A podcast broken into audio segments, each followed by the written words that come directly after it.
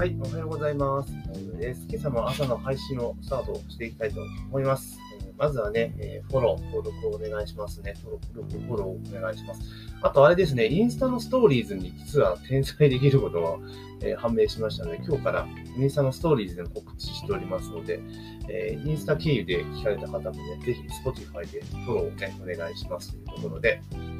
今日はですね、まあ、新型コロナウイルス感染症のね、拡大していて、まあ、自粛要請、時短要請が進んでいる中でな、ちょっと嫌な傾向があるなと思ったので、まあ、それをお話ししていこうかなと思います。よろしくお願いします。で何かっていうと、まあ、共同通信の記事なんで、まあ、ちょっと微妙っちゃ微妙なんですけど、えー埼玉県時短に応じない店に警察官3%が営業継続という記事が出てきました。で埼玉県の大野知事は、22日、新型コロナウイルス対策本部会議で、時短営業時間の短縮要請に応じない飲食店に対し、県警と連携して協力を呼びかけると明らかにした。県によると警察官が県職員と一緒に、え飲食店を訪れる手法を検討している。繰り返し要請しても応じないケースを想定しているという記事なんですよね。まあ、要するに、えーちょ閉めてねと、え感染拡大するから、もう夜閉めてよと言ってにもかかわらず閉めない店に対して、えー警察官とね、職員が一緒に行って、閉めてもらえませんかっていうわけですよね。まあ、連携して協力を呼びかけるって言ってるけど、こう警察官とセットできたら受け手からするとめちゃめちゃちょっとすごいプレッシャーになりますよね。ってことですね。もちろんこれ要請なので、あの、あくまで要請ですから、えー強制することはできないわけですよね。閉めろ、ほらっていうことはできないわけですよ。だけど、まあもう実質的に 閉めろって圧力かけてるのと一緒ですよねっていう話ですよね。うん。だから、ここに来ちゃうとちょっとまずいかなと。いや、権力の乱用に近い形になってくると思うんですよ。で、そもそも考えなきゃいけないのは、なぜ要請に応じず3%の人が営業しているかっていうことなんですよね。うん、で他だって要請に応じている人もやっぱしんどい中でやっているってケースもあるんだけれども、まあ、そうじゃないお店多いわけじゃないですか。もう背に腹は変えられないと。で、これ、閉めちゃったらもう、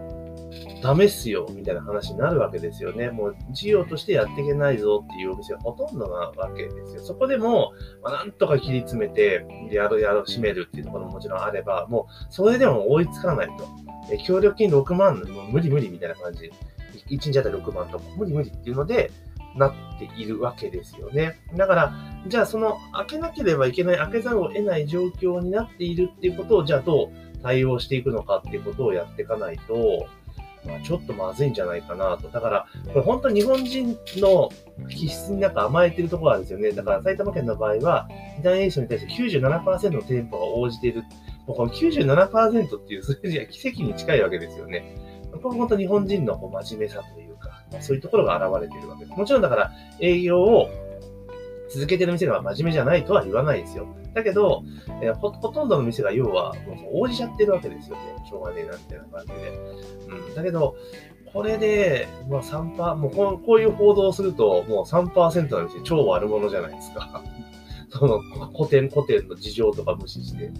っていうところですよね。で、大野知事は国から警察との協力体制を組むように要請があった。もう完全にちょっと権力の乱用に近い状況になってますよね。もちろん今有事だからっていうのもあるんだけれども、だけど、これ、これってもうすげえグレーなことですよね。これ多分普通の人やったら怒られる系の手法だと思うんですよ。それを行政がやり始めているよ。法律に根拠がないことをやっているってことですよね。だから主権の制限をしているわけだから。だから、こういうのやるんだったら、もうすげえグレーな状態でやるんじゃなくて、あの、ちゃんと法律をピチッと決めて、で、それにのっとって運用するってことをしていかないと、いや、法治国家だけど、ちょっと法治国家になってないで、みたいな感じになってますよね。で、これどんどん行き過ぎて、今度罰則規定とか入ってきちゃうと、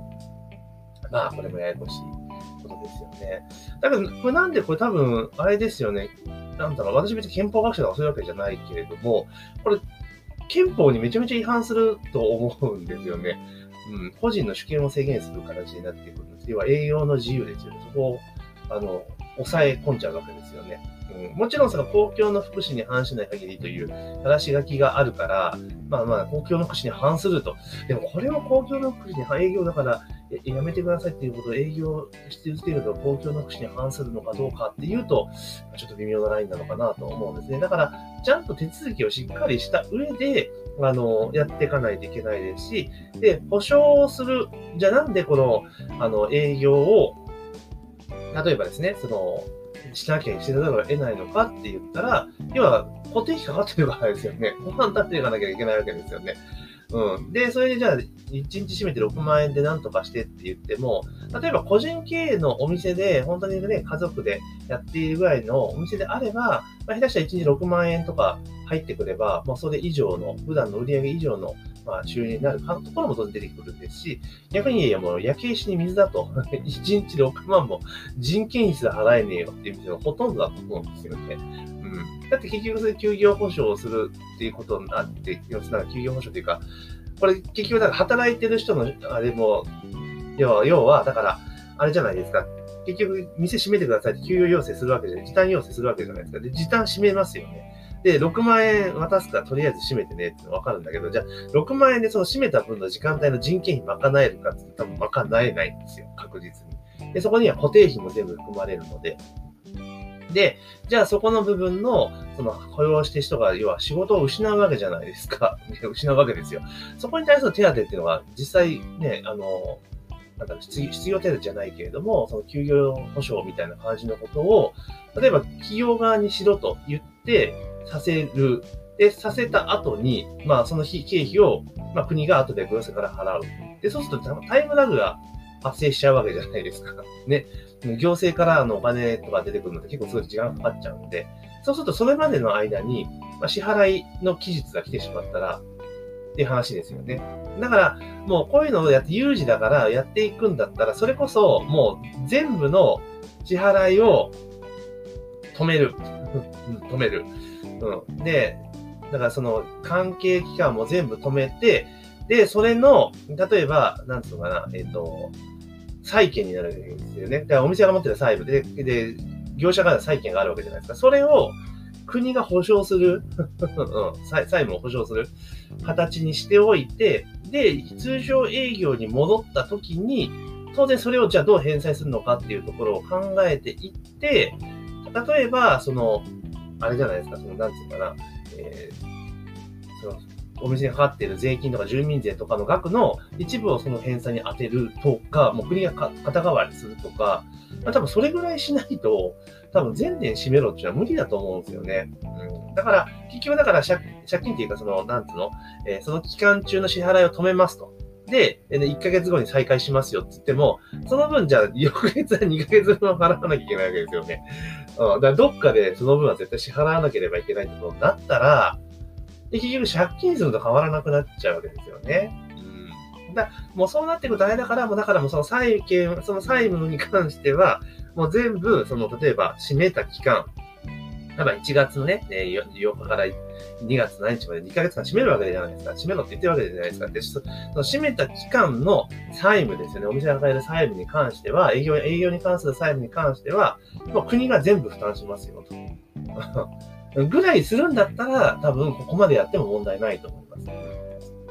で、もちろんそういうことね、やると悪さするやつも出てくると思います。はい、出てくると思います。だけど、それはその後、終わった後に取り締まりゃいいだけのことなので、もうそれぐらい多分やるんだったら多分みんなが納得感を持って、まあ、自由し協力しようってなると思うんですよね。うん、だから、だからその分、その、なんていうかな、債務は全部止める、国が保証する。で、それに対して、当然国民も全員が全員貯蓄があるわけじゃないから、そこで手当、給付金みたいなのをとりあえず、まあ、例えば、この前みたいに一緒体当たり10万、え、じゃあ一人当たり10万か。っていうのを送る。そしたら4人家族で40万じゃないですか。そしたらもう1ヶ月ぐらいはなんとかなるわけですよね。っていうふうにすると、もうそのなんだろうな、憲法とかそういうなんか、基本的人権とかが、ね、そういうところです。権利ですよね。いうところの、まあ、折り合いはつくんじゃないかなと。もちろんそこにすごく、あの、コストは測りますよね。コストは測るけど、いや、有事でしょっていうところですよね。いや、有事の時に、あの、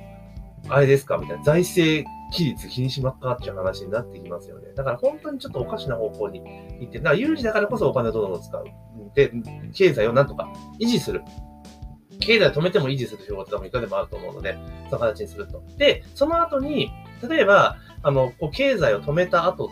例えば、例えばこういう形でね、例えば自粛要請とかしますよって言ったら、当然、あの、苦しくなる業界がある一方で、儲かる業界も当然あるわけですよ。うんで、儲かる業界っていうのはちょっと儲かって売り上げ上がるわけで、そこで税収増えるわけですよねっていうことをうまくやっていって、ハンドリングするのが国の仕事だと思うんですけど、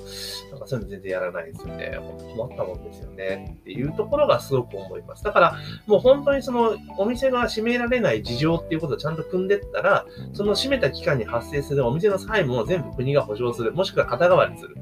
で、それをただ返済とか支払い猶予ってしちゃうと、もう後に払わなきゃいけなくなっちゃうので、もうもうこの1ヶ月も特性例じゃないけれども、もうやめますと。もう全部その期間に発生する債務は全部国が保証します。というところですよね。で、保証すると。で、そのした後に、えー、今度はまた有事に戻った時に、まあ、そこで業績が上がればいいわけですし、潰れちゃったらまたその後売り上げ伸びて、税収入ってこないわけですよね。で、雇用も生まなくなっちゃうしってことを考えたら、まあ、それぐらいお金突っ込んだとしても、で、こういう事態って、あの、3年に1回とか起こるわけじゃないじゃないですか。まあ、100年に1回とか、そんな世界のレベル感ですよね。そうやったらもうそれを国債発行して、でそれで賄ってしまうんですね。なんとでもなりますよね。うん。そういうふうにやってったら、いいんじゃないかな。だから国会議員もっと知恵使えよと。で、なんか野党4党が、なんか飲食代3万円子育て代に1人3万円のなんか寝ぼけた 金額のこと言ってるんですけど、いやいや、そんなんじゃねえぞというところをもっとね、考えなきゃダメかなってすごく思いました。なので、やっぱりですね、こういったことがあるので、しっかりと選挙で、あの、国会議員にプレッシャーをかけてですね、あの仕事させないと、なんか、あの、いけないですよねっていうところを、やっぱり選挙ちゃんと行かなきゃいけないという結論になってしまうんですけれども、だから、結局選挙に行って誰にいたって一緒だよってなっちゃうと、だから行ってもしょうがないってなっちゃうと行かなくなっちゃうんですけど、そうすることによって国会議員が調子に乗っちゃうんですよ。で自分のね、なんか、応援してくれる人のこと方向しか向いて仕事しなくなっちゃうので、いや、そうじゃねえぞと、落とすぞということでやっていったらいいのと、あとはあれですよね、あの、落選させる表みたいなの作ったらいいんですよね。こいつだけは絶対ダメみたいな、もう一人一票いられると。まあ、そんなのがあったら面白いのかなっていう気がします。冗談ですけれども、ただいずれにせよですね、ちょっとこの傾向は個人個人的にはすごい良くない方向に進んでるなっていうのがあるので、まあ、これは国民一人一人がちゃんと声を上げないといけないのかなと。一般の国民ですよ。活動家みたいな人は声を上げても意味ないので、一般の普通の人がちょっとこれまずいんじゃないのっていうのは言ってた方がいいんじゃないかなというふうに思いました。というところで今日はですね、えー、埼玉県が時短に応じない店に警察官ってねいう、まあ、すごいとてつもないプレッシャーのかけ方をしようとしてますので、それについてちょっと問題かなというふうに思ったので、えー、ちょっとそれについてお話をさせていただきました。ぜひね、番組の登録とのフォローね、えー、忘れずにお願いしますというところで、本日の朝の配信は以上とさせていただきます。今日も一日頑張っていきましょう。